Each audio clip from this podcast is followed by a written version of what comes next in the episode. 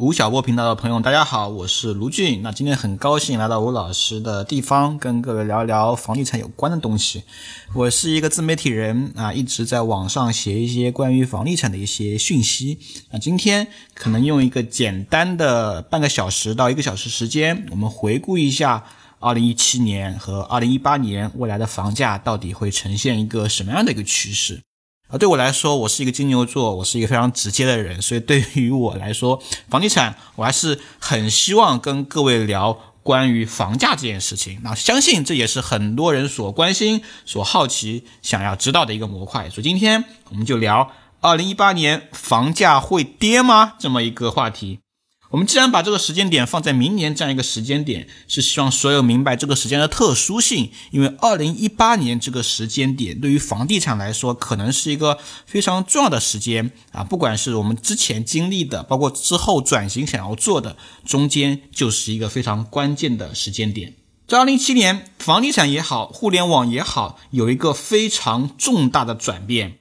二零一七年最大的改变其实就是来自于互联网啊。虽然说房地产这一行很大，虽然说房地产很厉害，虽然说房地产看上去依然很稳定，但是这一年其实也是极其不确定的。二零一七年，我们先来说一说这一年我眼中，哎，地产到底发生了什么？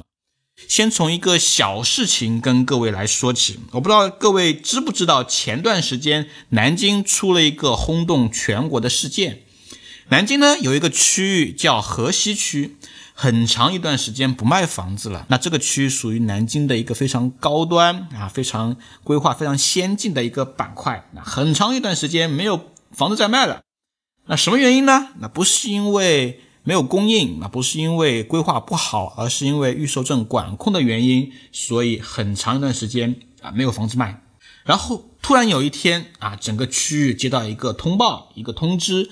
区域里面已经准备好的那几个项目，那十个项目吧，一天之内都要集中性的开盘，而且据说价格比周边的二手房还要低，相当于七折、八折这样一个价格。所以，当这一个区域很久没有供应量，然后突然释放出对外要卖房子，而且价格极低的这么一个场景之后，这就导致了整个南京城的轰动，所有人那天都出来买房子了。据说当天排队的人呢，我相信很多人看过照片，那天排队的人是非常非常多。据说很多人手里拎着现金，整个城市里面拿着现金去买房的，到十亿、百亿的这样的规模啊，这是一个非常恐怖的一个数字。一个项目虽然只卖一百多套，排号要到几千号，大家可以想象出当时买房抢房的壮观场景。那为什么会有这样情况呢？那本质上这也是。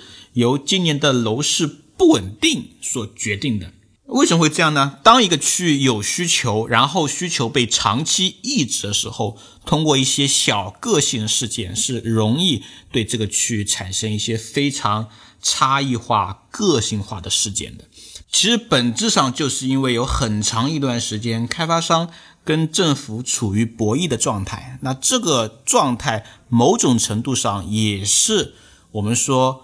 楼市调控当下的一个主旋律吧，开发商想要卖房子，但是因为价格比较高，政府不给预售证，然后控制销售量，控制预售证的价格，然后导致了很多开发商现在就这样卖的话，它是亏本的状态，因为以前的地块拿到土地成本实在太高了，所以很多时候选择僵持啊，互相僵持。但是这一次呢，突然遇到了需要集中开盘。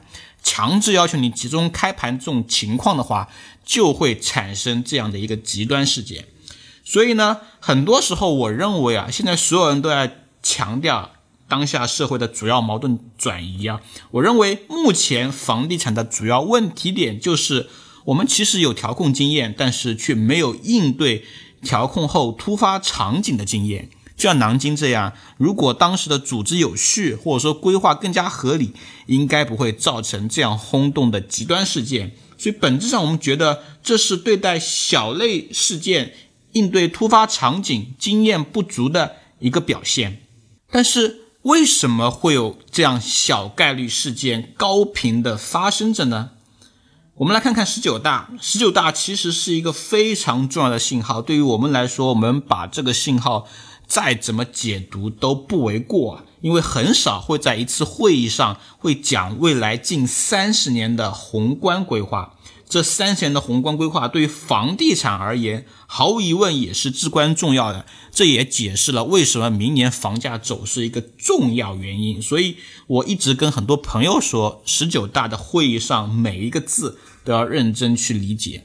那十九大我们把它简单的剖析，里面有两个时间点是需要重点来强调的。第一个时间点是二零二零年，二零二零年我们有一个指标，我们有个目标。强调要全面建成小康社会，那小不小康呢？关键还是要看住房。这句话其实也就暗示了一点：未来房地产依然可以保持增速的上涨，保持在三年左右。二零二零年大概是增量到达顶峰的那么一年。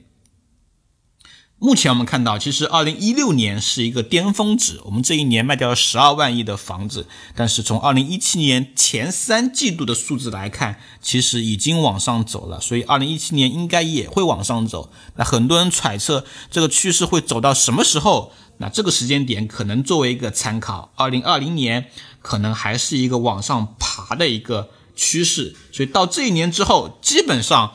中国房地产成交到达一个巅峰期，巅峰数值多少我不知道，但是到那一年一定是一个比较大的数字，然后开始逐年下滑、缩小、减弱，慢慢慢慢进入库存存量房的一个阶段，这是第一个时间点。第二个时间点也是这次会议上提出的，叫二零三五年。二零三五年我们有一个。定位叫基本实现现代化这样一个政策。那四个现代化背后是什么解读呢？现代化其实我们之前有过一个目标，叫我们的人均 GDP 要达到美国的百分之五十啊，这是之前我们对于现代化的一个解释。那人均达到美国的百分之五十背后就预示着什么呢？其实就预示着我们的城镇化脚步不能停。必须要保证每年一点二的增速，这样的话，基本才能在二零三五年我们的城镇化达到百分之七十五。啊，到百分之七十的时候，我们基本上我们的人均 GDP 可以跟美国百分之五十可以持平。那城镇化指数到达百分之七十五，也预示着城镇化这个节奏结束了。所以，二零三五年对于房地产来说，有一个很重要的时间点，就是城镇化率结束了。城镇化率结束的，也就意味着三四线城市的房地产开发也结束了啊！到那个时候，三四线城市没有房地产开发，未来只有一二线城市的一手房开发了。为什么这么说？因为一二线还有旧城改造的空间啊！那个时候，我们的开发模式就彻底的从增量变成了存量的开发。所以，从这两个时间点。不知道各位能不能看出来，未来三年楼市还是会爬坡，保持在二零二零年左右，然后二零二零年到二零三五年逐渐、逐渐、逐渐的下滑，到二零三五年基本进入存量房开发的阶段。啊，这个周期，我是希望所有朋友们都能够明白，这是房地产未来的一个主旋律啊，这一点非常非常重要。好。当我们明白了这样一个趋势的时候，我们再回过头来看，说为什么说二零一七年，也就是今年这个时间点非常特殊呢？很显然，我们简单的换算一下，我们房改从几几年开始的？啊，中国房地产改革基本上是在一九九七年那年开始算，一九九七年到二零一七年，房改到现在整整二十年，而你从二零一七年再往后面推。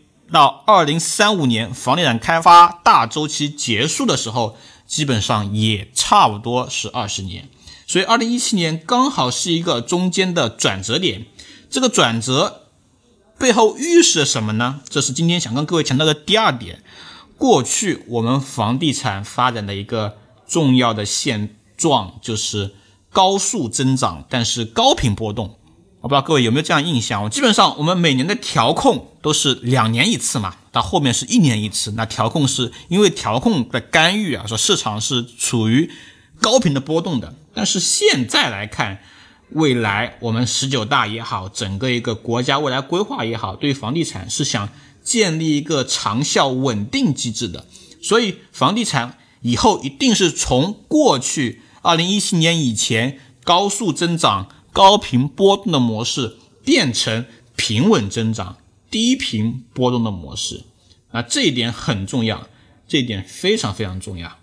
为什么我们必须要保持平稳增长、低频波动呢？因为本质上来说，我们现在我们来看我们调控的政策，我一直觉得在当下我们分析房地产经济。不如重点看房地产政策。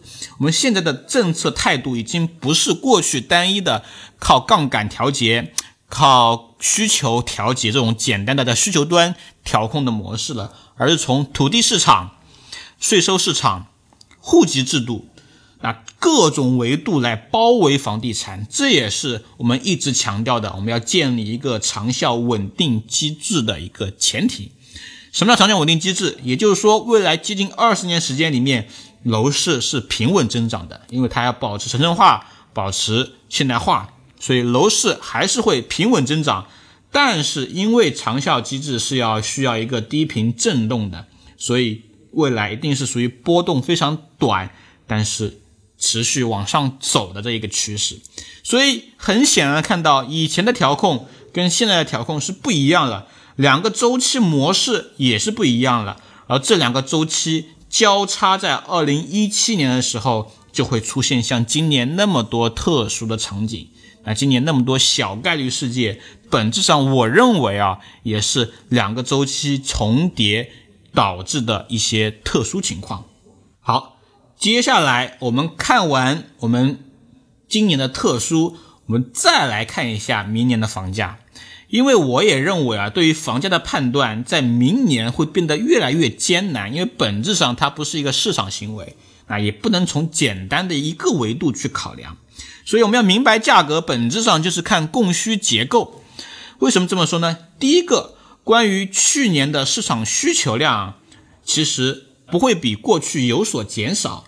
通过房地产明年的供求结构以及需求的释放程度，基本上可以判断明年的走势。当然，明年会稍微复杂一点。比较特殊的是，除了常规的商品房维度，我们还要把租赁市场这块蛋糕考虑进来，因为它会影响供需的变量。所以，我们先来聊租赁这一块。租赁这一块的落地，它会产生什么影响呢？第一个，毫无疑问，不论多少，它一定会吸纳一部分人，它彻底让一些人。断了买房这个念头，因为租赁也可以了，这是第一个。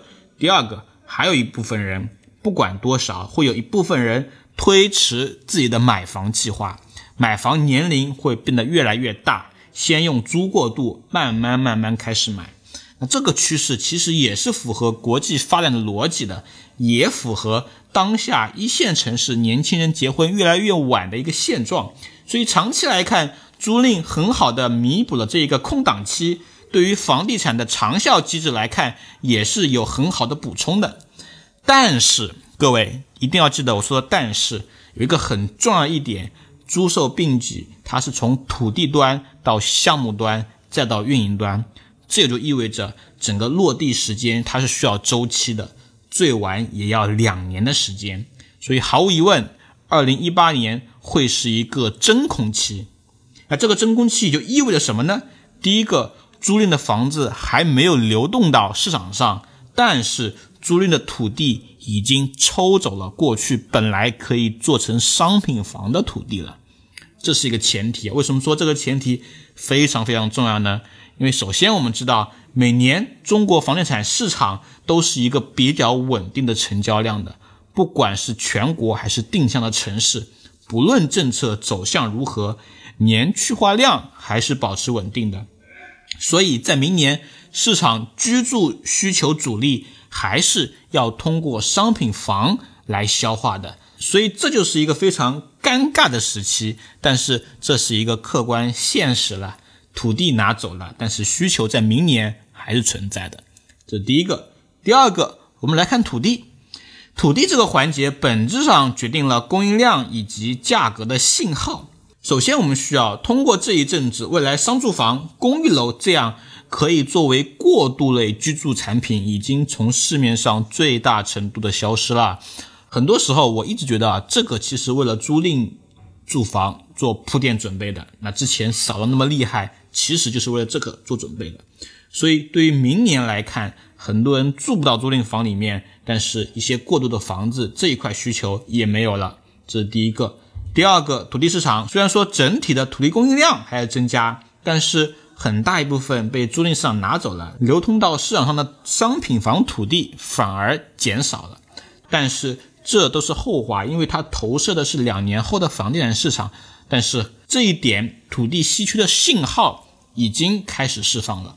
我们需要关注的是过去两年的土地供应情况，恰巧是这两年供应的土地又是两个极端。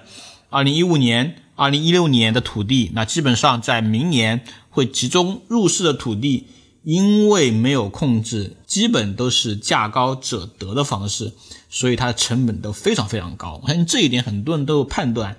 前两年的土地出让的溢价率是非常非常高的，今年楼板价是控制住了，但是土地是定向给了国企或者央企这样的开发商。所以呢，在二零一八年，在具备可以销售的项目，都是高成本的项目。所以我们大概可以看到这样的对峙场景啊，就是恐慌的民企和有恃无恐的国企央企。国企央企呢，大部分还是会选择等，因为第一个时间还没有到，第二个成本也吃得消。然后民企他们可能会分成两个派系，第一个叫亏本卖，第二个叫等一等。如果没有意外的话，明年一线城市的商品房供应量可能会很少，会非常非常少。啊，据我所知啊，很多项目到现在都选择封盘了，因为很多时候现在卖就是亏本，开发商是不愿意的，而且封盘等到建成现房，他们又有很多其他方式可以变现，所以这个时候市场上的商品房供应可能会降低啊，比今年还要更低，这是。供应量层面，好看完供应量，我们再来看需求量。明年的需求量也会旺盛吗？啊，当然，供应量少是一个客观事实，但是我同样认为明年的需求量也会下滑。那很多人说啊，需求不可逆，那确实如此，真实的需求确实大量的存在，但是因为限购、限贷的政策阻碍，市场需求已经被扫荡的差不多了，该离婚的。该结婚的，在这两年已经准备的差不多了，用不用爸妈的名额，用不用小孩的名额，这两年也差不多了。剩下的在市场上的，不是想不想买，而是能不能买的这么一群人。所以啊，本质上，二零一八年市场会变得非常的纠结，或者说用一句专业术语来讲吧，就叫高位盘整。这样市场没有很大的供应量，也没有很多的需求量，所以这个时候。就是这样一个僵持的状态，这样的市场价格本质上不会有太大的波动，因为流动性弱的行业里面价格起伏太大也不太可能出现。但是呢，这个时候如果有外力介入，其实很有可能会打破这样的僵持啊。比如说北京市场，为什么很多地方说北京市场的房子价格开始下滑呢？因为啊，除了市场上的商品房在卖。北京目前在做大量的限价房或者共有产权房的供应，这样的模式其实就打破了北京楼市高位盘整的姿态了。所以啊，一些小伙伴也告诉我，北京房子确实在降价，很多项目都已经做好了持有五年以上的准备。所以未来租赁市场的彻底放开，一定会影响商品房特殊情况下的供求关系以及价格了。但是，当然，我们换句话来说，如果房价整体下滑，对于市场来说也是百害无一利的。所以我推测，很有可能当租售并举逐步落地的时候，其实也是限购慢慢取消的过程。租赁市场吃掉一部分需求，但是限购取消后再放出一些需求，互相之间依然可以保持平衡。所以，这本质上楼市会变成一一个越来越精密的管理艺术。很难很难，但是对于我们这样的大国大城来说，这很考验顶层的智慧。所以，对于未来的场景，商品房这个产品会更多的当成资产的身份，秉持价高者得的逻辑，而那个时候房价提升本质上对舆论也没有很大影响，因为底层的居住需求通过租赁得到很好的补充，民生角度也没有很强烈的反抗，所以那个时候房子会被当成资产，价格得到充分的认知。所以呢，讲了那么多，我们回过头来看二零一八年的房价，整体而言，我认为是这一年会不跌。那这一年来的上涨动力是没有的，因为行业被锁住了，而且我目测未来调控一年内也不会放开，哪怕放开了，也不是针对于普通用户。但是呢，我认为用户的购房成本。可能会上升啊，虽然说房价不会涨，但成本会上升，因为明年是什么混沌，不仅仅是对业内混沌，对于买房人来说更是如此，信息不对称会更加严重，也许会有买房人会为了这样的信息不对称买单，具体的我就不能说了。所以啊，如果各位让我要给到各位一些建议的话，我会给三个群体来建议，第一个叫刚需人群。如果你是彻底的刚需自住且拥有房票的用户，那么恭喜你，在这个时候你有比钱更宝贵的东西，这个东西叫购房资格。所以此刻你拥有比较强势的挑选权利和挑选周期。根据我的了解，不少项目已经放宽了首付款的交付周期啊，此时你可以淡定的选择适合你的房子。今年年底或者明年会是一个比较好的时间点，因为市场还是比较冷淡的，用户也保持冷静，不用那么激进的去选择。现在买一手房会比较划算，价格跟购买资格都比以前好太多。当然，对于各位买房来说，或者刚需买房来说，我的建议是一步到位，因为未来我们不知道政策什么时候会改，什么时候会关口。置换会有很大的难度，今年置换是比较长的，因为卖房的周期拉得很长，所以对于我们刚需买房来说，你要做好五到十年不会换房的可能性。所以你在考虑这个时候，就需要把你的面积考虑到位，把你的学区考虑到位，这一点非常非常重要。那第二类叫家庭资产保值类客群，如果你是考虑家庭资产保值的用户，我尽量选择。二零一八年上半年配置好自己的家庭资产，当下这个周期我们可以对赌房价，但是最好不要对赌周期。我们可以预测到后市的方向，但是你踩不到具体的节点，所以尽量早的布局是一个比较理智的选择。另外，我也不建议配置太多的房产，因为毫无疑问，未来房产税是一定会来的，征收的重点一定是那些拥有多套房子的那一群人。所以我不建议在单个城市拥有太多的房子，最好不要超过三套。如果超过三套，可以重新考虑你的家庭资产，或者换一个城市，或者卖掉都是不错的。当房产税开始征收的时候，拥有太多房产这一群人可能受的影响会比较大。第三类叫投资客，那指望通过买房可以实现一夜暴富的朋友，我个人建议可以戒掉这个想法。不是说房产没有办法增值，而是很大一部分上这一块未来会被严格的管控。从今年打老虎姿态就可以看出了，从先从官再到商，后面可能就是地主了。如果你有太多的房子，你就是那个被打的地主。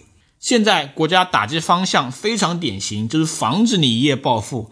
撬杠杆这种模式跟国家主流是违背的。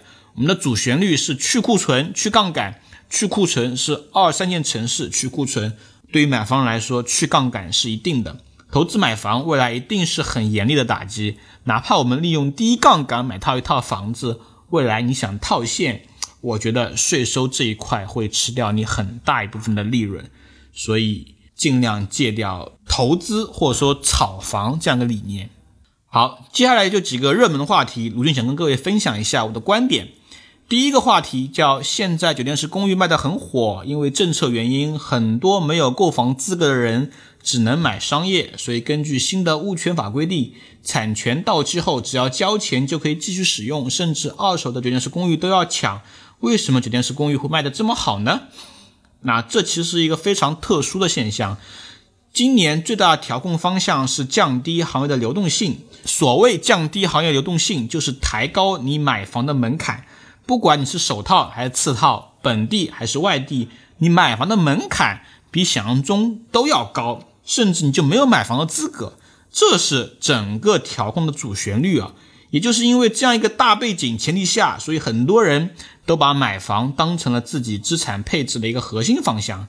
所以啊，在这两种情况互相对冲的前提下，很多资本都流入到房地产、住宅领域的一些周边环节。第一个环节叫流入地产企业的股票，比如说港，比如说港股啊，很多今年的港股的市盈率涨幅都达到了历史最高点。那第二个流入方向就是类住宅，也就是问题里面提的酒店式公寓的产品。酒店式公寓产品到目前为止是兼顾了居住属性却又不限购的产品形态。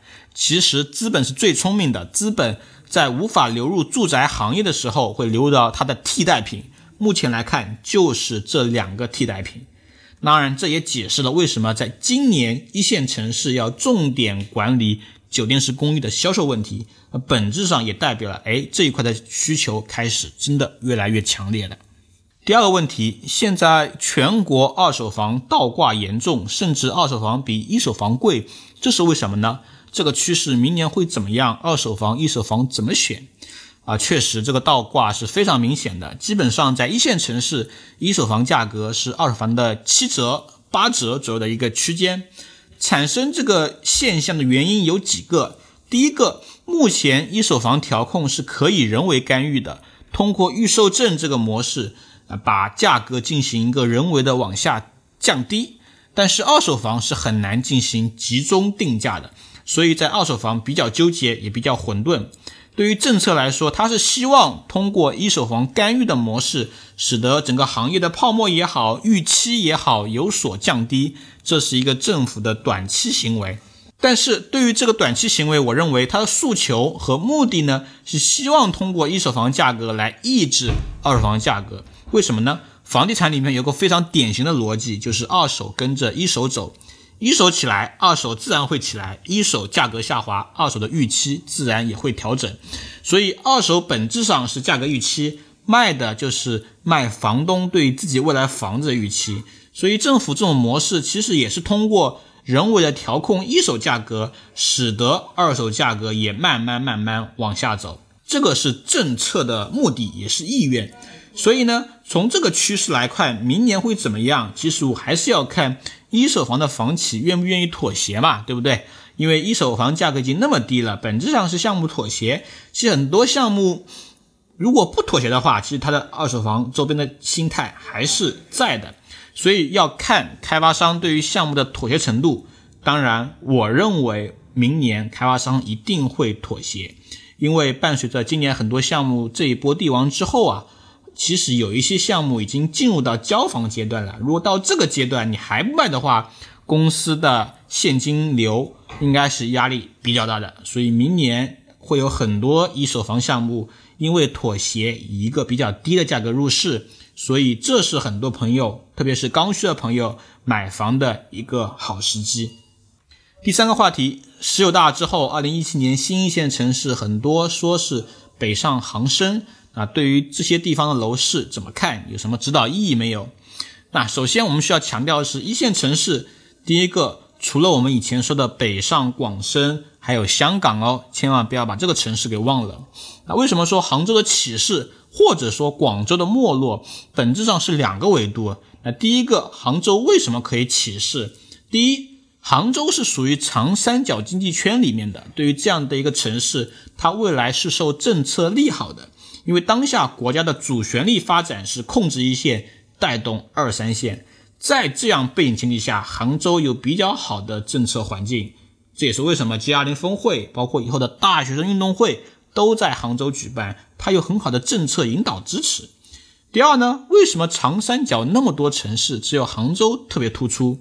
因为很简单嘛，长三角有两个主要省份，江苏和浙江，江苏有太多城市分流了。它有南京，它有苏州，它有无锡，有常州，有昆昌，有太仓等等等等，有那么多均好性比较强的城市，所以这也导致了其实整个江苏融入上海的模式比浙江要好，但是江苏的资源平摊比较大，这也导致了没有一个城市特别强势。